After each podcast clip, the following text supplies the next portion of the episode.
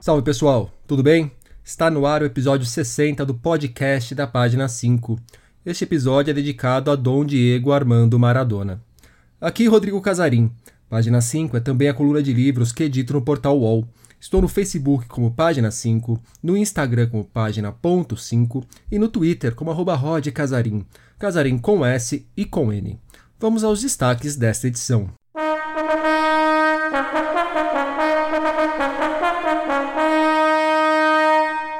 Possíveis caminhos para você mergulhar na obra de Clarice Lispector. Os Pesadelos de Bruno Ribeiro. Os finalistas do Prêmio Oceanos. Luciana Chardelli, Antoninha Artaud e Nelson Rodrigues nos lançamentos.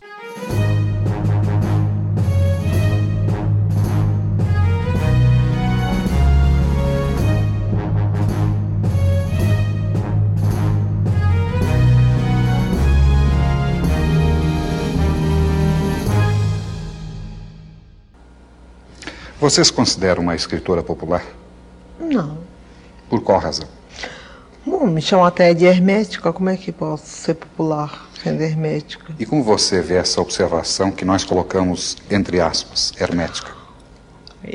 Eu me compreendo. De modo que eu não sou hermética para mim. Bom, tem um conto meu que, que eu não compreendo muito bem. Que conto? O ovo e a galinha. Vocês acabaram de ouvir Clarice Lispector falando sobre a própria obra numa entrevista concedida ao jornalista Júlio Lerner. O papo aconteceu em fevereiro de 1977 e só foi ao ar em dezembro daquele ano, semanas após a morte da escritora.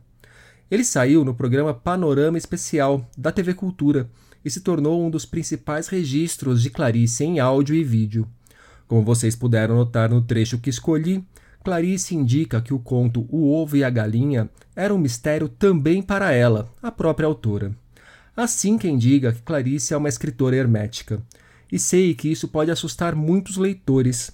Pensando nisso que bolei esta edição do podcast. Estamos comemorando o centenário de Clarice. No episódio 58, conversei com Marina Colassante sobre as personagens femininas da obra da autora de A Hora da Estrela. No 59, tive a ajuda de Eliane Robert Moraes, Tami Ganam e Jéssica Balbino para contar histórias da amizade entre Clarice e Lídia Fagundes Telles. Agora, a ideia é oferecer aos ouvintes um possível caminho para se embrenhar pelos romances e contos da autora, para mergulhar nos mistérios da obra de Clarice. Mais do que me ajudar, quem oferece essa trilha possível é a escritora Simone Paulino, também editora da Nós. A Simone é uma das maiores conhecedoras e maiores apaixonadas pela obra da Clarice, da qual tenho notícias. É dela o livro Como Clarice Lispector Pode Mudar Sua Vida, que saiu pela Buzz, um trabalho que busca aproximar Clarice justamente dos nossos problemas mais corriqueiros. Com a palavra, então, Simone Paulino. Para quem ainda está no começo dessa aventura que é ler Clarice Lispector, sobretudo para quem quer começar esse processo agora, é, uma recomendação que eu daria são os contos. Clarice escreveu um número imenso de contos, alguns dos quais é, absolutamente clássicos e que povoam o imaginário é, de algumas gerações. Então, eu acho que é um bom jeito de se aproximar dela, porque são textos em geral hum. relativamente curtos, né? Porque o gênero impõe uma certa uma certa concisão, embora a Clarice dissesse gênero não me pega, o que significa entre outras coisas que ela faz uma espécie de uma de uma mistura, não é, desses nos parâmetros desses gêneros, mas é, esses contos relativamente curtos e que você consegue ler de uma sentada dão uma mostra importante da potência literária da Clarice, né? Então eu, eu escolhi é, indicar três contos que para mim até hoje ressoam muito e me parecem é, muito cheio dessa fúria que era a Clarice Lispector, né? Um deles, é, e não poderia deixar de ser diferente, é o Felicidade Clandestina, em que ela conta a história é, de uma menina que adora livros, que adora ler e que tem uma coleguinha é, muito cruel e que tem a sorte de ser filha de um, de um livreiro e de poder ler todos os livros que ela queira, o que seria, digamos assim, o, o grande desejo dessa personagem é, do conto Felicidade Clandestina. Com esse conto, a Clarice, narrando esse episódio na vida dessa menina, é, desvenda pra gente um sentimento de ambiguidade que é muito comum e que a gente até então talvez não soubesse nomear da forma certa, é, que é essa felicidade mesclada de uma certa melancolia. Então, a história dessa menina eu acho que é um, é um conto precioso para começar um percurso é, na leitura de Clarice. Felicidade Clandestina dá nome ao livro em que está inserido a coletânea de contos publicada por Clarice em 1971. Simone também indica outras duas narrativas breves de Clarice. Um segundo conto que também para mim é muito importante é, é o, Os Desastres de Sofia, é, que é também um conto é, em que a personagem principal é uma menina, é uma garota, é, ainda ali tateando o mundo, tateando as relações, tateando o próprio corpo, querendo de alguma forma encontrar uma, um jeito de estar no mundo e que vive ali naquele momento também um sentimento é, de muita ambiguidade em relação a um professor. Uma menina que também vai, se a, se a personagem de, de Felicidade Clandestina era uma leitora apenas, ou se é que a gente pode dizer apenas, né?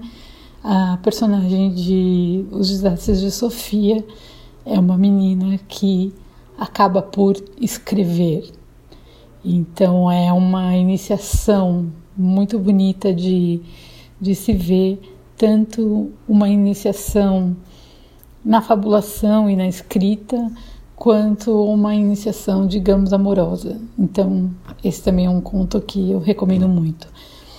E por fim, eu recomendo o Feliz Aniversário, que é um conto já muito mais, digamos, cruel ou um conto para pessoas de alma já formada, que é a história dessa senhora, é, uma idosa que está fazendo aniversário e que recebe na sua casa os filhos, as noras e os netos. E nas, no seu pensamento é, revela para gente todas as, as, sombras e, as, e as, as minúcias do que corre por trás desses encontros familiares quase sempre forçados, de afetos forçados, de sorrisos forçados, de alegria forçada. Então eu acho que esses três contos são um extrato bem interessante é, desse fazer literário da Clarice e, sobretudo, desse enfoque sobre essas mulheres, meninas colocadas numa determinada ordem e tentando ao mesmo tempo escapar de alguma maneira dessa ordem em que estão circunscritas. Então, recapitulando, a dica de Simone é começar pelos contos Felicidade Clandestina, Os Desastres de Sofia e Feliz Aniversário. Para que sintam um pouco de uma dessas histórias, trago um fragmento de Os Desastres de Sofia para vocês. Quem faz a leitura é a atriz Maíra Machado. O professor ficou imóvel e não entregou o caderno. Para minha súbita tortura sem me desfitar, foi tirando lentamente os óculos e olhou-me com os olhos nus que tinham muitos cílios. Eu nunca tinha visto seus olhos que, com as inúmeras pestanas, pareciam duas baratas doces. Ele me olhava, e eu não soube como existir na frente de um homem. Disfarcei olhando o teto, o chão, as paredes e mantinha a mão ainda estendida porque não sabia como recolhê-la. Ele me olhava manso, curioso, com os olhos despenteados como se tivesse acordado. Iria ele me amassar com mão inesperada? Ou exigir que eu me ajoelhasse e pedisse perdão? Meu fio de esperança era que ele não soubesse que eu lhe tinha feito, assim como eu mesma já não sabia. Na verdade, eu nunca soubera. Para quem quiser conhecer ou conhecer melhor a literatura de Clarice por meio dos romances, a Simone também indicou um caminho interessante a se fazer. São mergulhos mais profundos no mundo dos escritos de Clarice.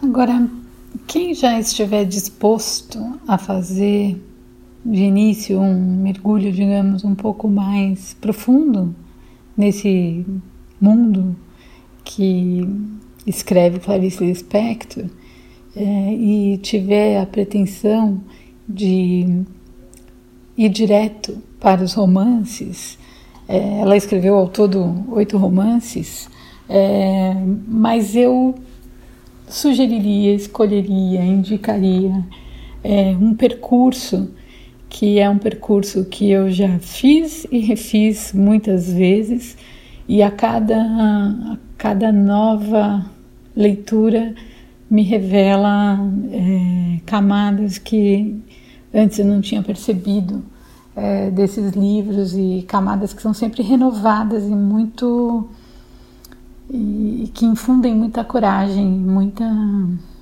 muito entendimento é, na alma da gente, né? Esses três livros são, a, a, começar pelo começo, que é como eu, eu sempre acho interessante, porque é um modo de você também, digamos, acompanhar o, a evolução da escrita, né, dessa escritora. Então eu, eu sempre digo que Perto do Coração Selvagem foi o, o livro que de fato me fez é, gostar demais da Clarice embora hoje eu diga que o livro dela que, que mais me, me parece incontornável é A Hora da Estrela.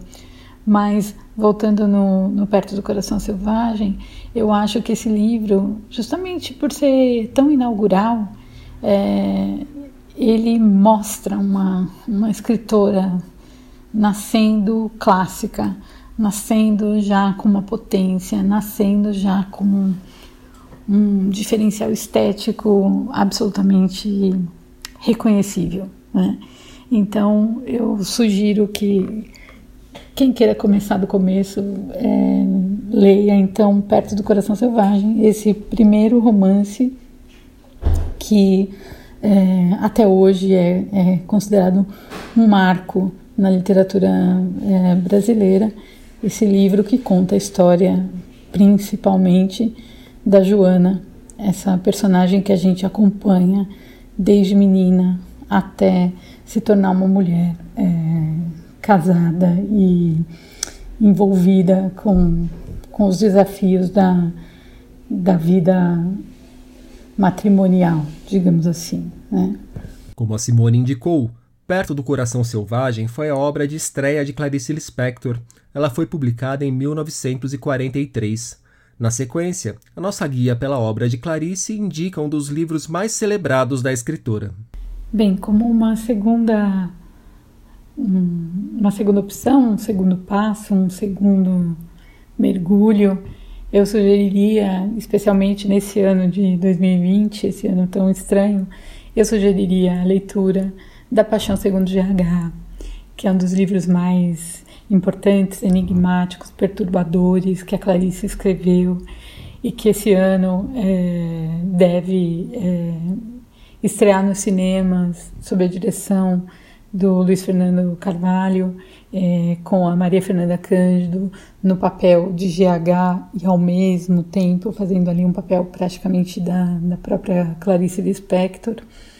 É, esse livro, como eu disse, muito perturbador, mas que também é, conta a história de uma mulher que está sozinha, confinada num apartamento, é, depois de ter é, despedido a sua, a, a, sua empregada e depois de ter terminado um romance absolutamente sozinha e confinada nesse, nesse espaço é, do apartamento, ela vai passar por uma experiência limite, uma experiência de transformação existencial das mais malucas e, e, e extraordinárias e ao mesmo tempo inventivas que a Clarice criou para ela. Né? É, GH, essa mulher que é, Clarice diz logo no início li do livro: Eu gostaria que esse livro fosse lido por pessoas de alma já formada. Por isso eu sugiro ele em segundo lugar. É, depois de já se ter, por exemplo, conhecido Joana, eu acho que fica mais inteligível esse contato com essa personagem maravilhosa que é a GH. Então, recomendo muito a leitura desse livro, que deve voltar muito aos debates, até por conta dessa, dessa adaptação que o Luiz Fernando Carvalho está chamando de uma é, leitura cinematográfica. A Paixão Segundo GH saiu em 1964 e foi o quinto romance de Clarice. A atriz Maíra Machado também leu um trechinho desse clássico pra gente. É inútil procurar encurtar caminho e querer começar já sabendo que a voz diz pouco, já começando por ser despessoal. Pois existe a trajetória, e a trajetória não é apenas um modo de ir. A trajetória somos nós mesmos. Em matéria de viver, nunca se pode chegar antes. A via crucis não é um descaminho, é a passagem única. Não se chega senão através dela e com ela. A insistência é o nosso esforço, a desistência é o prêmio. A este só se chega quando se experimentou o poder de construir e, apesar do gosto de poder, prefere-se a desistência. A desistência tem que ser uma escolha. Desistir é a escolha mais sagrada de uma vida. Desistir é o verdadeiro instante humano. E só essa é a glória própria de minha condição a desistência é uma revelação. O último livro sugerido saiu em 1977, mesmo ano da morte de Clarice. Se achou que Simone não falaria sobre a Hora da Estrela, você errou. Bem, e por fim, e por fim mesmo, é, eu recomendo A Hora da Estrela, que é o último livro escrito pela Clarice, escrito é, já nos seus é o seu grande último texto, escrito já quando ela já estava doente, quando ela já provavelmente sabia que ia morrer. Esse livro, que é um livro curtíssimo e imenso, é, em que ela também cria essa outra personagem é, inesquecível, que é a Macabeia, e que é uma síntese do Brasil. Então, eu acho que é, nesse livro mais até do que os outros, é, o que o que está em jogo é um entendimento da nossa condição é, de brasileiros que está tão bem tão bem descrita nessa figura adorável que era Macabeia, uma, uma uma menina tão, uma mulher, uma menina é, tão desprovida de tudo, que mal tinha corpo e que, apesar disso, tinha um desejo muito grande de saber, de conhecer, de entender, de alcançar. Tinha uma, uma intuição estética, uma intuição artística, tinha um, um desejo de ser imenso e, e que lida com uma cidade, ou poderíamos dizer um país, todo feito contra ela. Né? Clarice é, se coloca na pele dessa nordestina e faz dela esse ser absolutamente inesquecível é, e que eu acho que ninguém devia se furtar ao a possibilidade de conhecer e de carregar no coração. Então, repassando os romances indicados por Simone Paulino para quem quer começar a mergulhar na obra de Clarice, Perto do Coração Selvagem, A Paixão segundo GH e A Hora da Estrela. Volta agora àquela entrevista que Clarice concedeu ao jornalista Júlio Lerner. Em certo momento, Júlio pergunta qual é o trabalho predileto da autora. Ela retoma o ovo e a galinha e também indica o conto O Mineirinho. São também, claro, sugestões para a leitura. Mais do que isso, no entanto, peço que vocês prestem atenção em dois detalhes das respostas. Primeiro, nos silêncios, eles dizem muito. E segundo, no espanto que levou Clarice a escrever O Mineirinho. A fala da autora sobre a violência e o ódio parece se encaixar muito bem neste Brasil de 2020. Entre os seus diversos trabalhos, sempre existe, isso é natural, um filho predileto. Qual é aquele que você vê com maior carinho até hoje?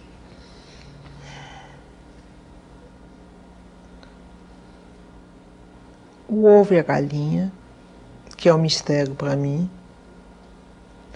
Uma coisa que eu escrevi sobre um bandido, sobre um, um criminoso chamado Mineirinho, que morreu com 13 balas, quando uma só bastava, e que era devoto de São Jorge e tinha uma namorada,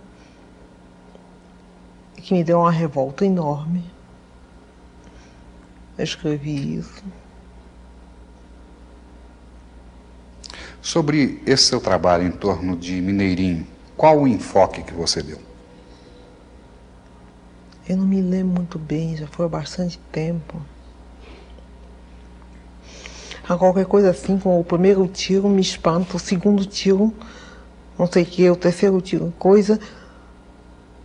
O décimo segundo me atinge, o décimo terceiro sou eu.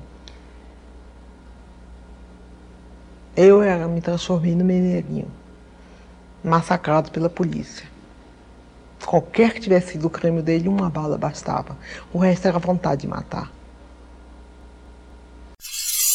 Bruno Ribeiro é um dos nomes do ano em nossa literatura. Ele venceu dois prêmios que estrearam em 2020, o da Todavia de Não Ficção e o Machado Dark Side na categoria Contos e Romances. O Bruno também está com uma campanha de financiamento coletivo aberta no Catarse. A ideia é levantar 5 mil reais para lançar o livro de contos Como Usar um Pesadelo. Aqui para o podcast, ele contou como nasceu a ideia do livro e apontou alguns dos temas que trabalha e dos nomes que tem como referência. Como Usar um Pesadelo é um livro de contos inspirado em pesadelos que eu tive já há alguns anos eu tenho o costume de anotar meus sonhos e pesadelos, acho que desde 2004, por aí, eu tenho vários cadernos em que eu anoto. E em 2012 eu decidi meio que ficcionalizar alguns deles, transformar em contos. Então, é um livro que tem contos desde 2012, né, de 2012 até 2020.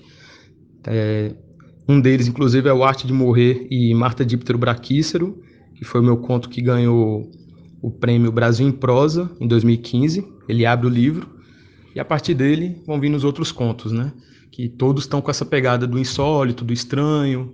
É, tem muito da crítica social também, então tem contos ali que falam de violência policial, falam de racismo, falam de homofobia, mas eu sempre é, trato desses temas é, de uma forma que eles estejam mergulhados em uma coisa mais é, incomum, dialogando muitas vezes até com o fantástico. Nesse sentido, eu tenho muita inspiração com a prosa latino-americana, principalmente a que é produzida hoje. Citar dois nomes aqui, como a Mariana Henriques ou a Samantha Schweblin, são grandes referências para mim. É, se eu for para o cinema, o David Lynch é uma grande inspiração também para o tipo de conto que eu trabalho nesses, nesse livro. O Kafka é um baita nome também, influencia bastante.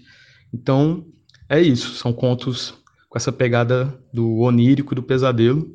É, espero que o pessoal colabore lá no Catarse, né? catarse.me barra pesadelo.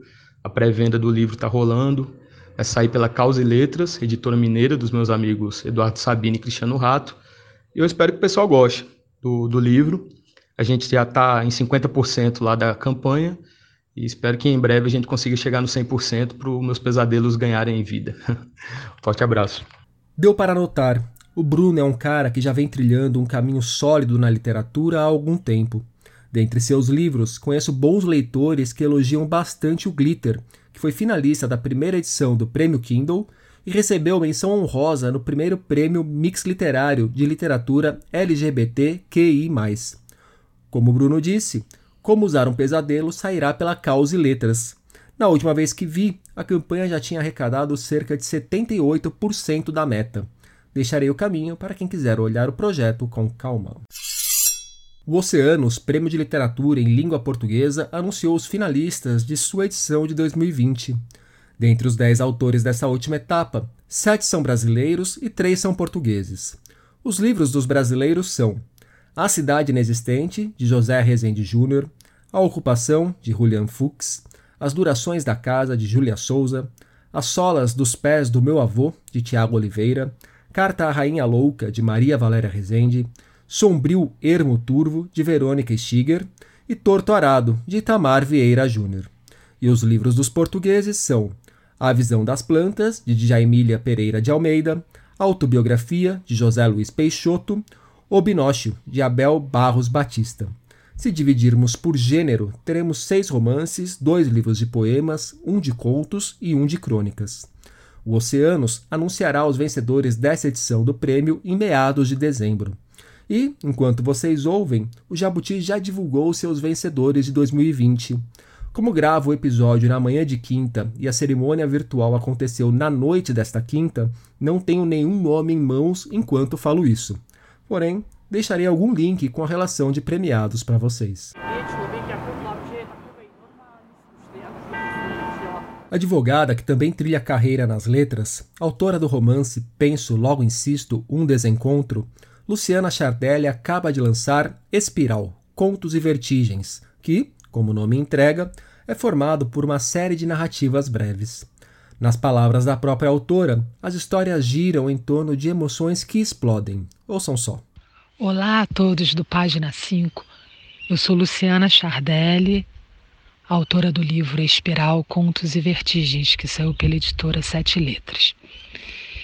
O Espiral contém oito contos que falam sobre sentimentos, emoções que explodem amor, raiva, fé, superstição, nós que foram atados, desatados, lembranças, saudades, enfim. É, a vertigem é um, um, um, movimento ilusório. Aí, quando eu escrevi Espiral, eu quis pontuar esse, esse olhar muito particular é, que a gente pode ter, né? Cada personagem com um olhar muito particular sobre as emoções, os sentimentos, o momento que estava vivendo, que estava vivendo. É, são sentimentos que todos nós temos uma vez na vida, pelo menos uma raivinha, um amor, um, um desamor, um medo. E é isso. São contos que se entrelaçam para falar um pouco dessa coisa tão humana, né, que é não administrável, que são os sentimentos. Quer dizer, às vezes são administráveis, mas nem sempre. Espiral, Contos e Vertigens, de Luciana Chardelli, sai pela editora Sete Letras. A Edições Sem Cabeças lançou um volume bem interessante de Antonin Artaud, um dos principais nomes do surrealismo francês. Carta à Vidente não é um livro comum, se é que posso chamá-lo exatamente de livro. O volume tem uma encadernação sanfonada que se abre como um leque de cartas com textos espelhados. Num lado dessas cartas temos escritos de Arthur, a história do personagem que se despe diante de uma cartomante, ilustrados pelo português Antônio Gonçalves. Do outro lado, um ensaio de Sérgio Lima, também tradutor de Carta à Vidente, sobre a obra do francês. Para quem gosta do Arthur ou quer saber mais sobre seu trabalho, quem também está com novidades dele na praça é a Moinhos. E tem Nelson Rodrigues de volta às livrarias. A Nova Fronteira acaba de relançar Boca de Ouro, parte do chamado Ciclo de Tragédias Cariocas. Trata-se do texto da peça encenada pela primeira vez em 1960. No enredo, um jornalista se aproxima da viúva de um bicheiro para tentar descobrir histórias sobre o finado contraventor. A moça resolve falar, mas a cada momento altera as versões dos fatos que relata. Há pouco, Boca de Ouro também ganhou uma adaptação para o cinema pelas mãos do diretor Daniel Filho.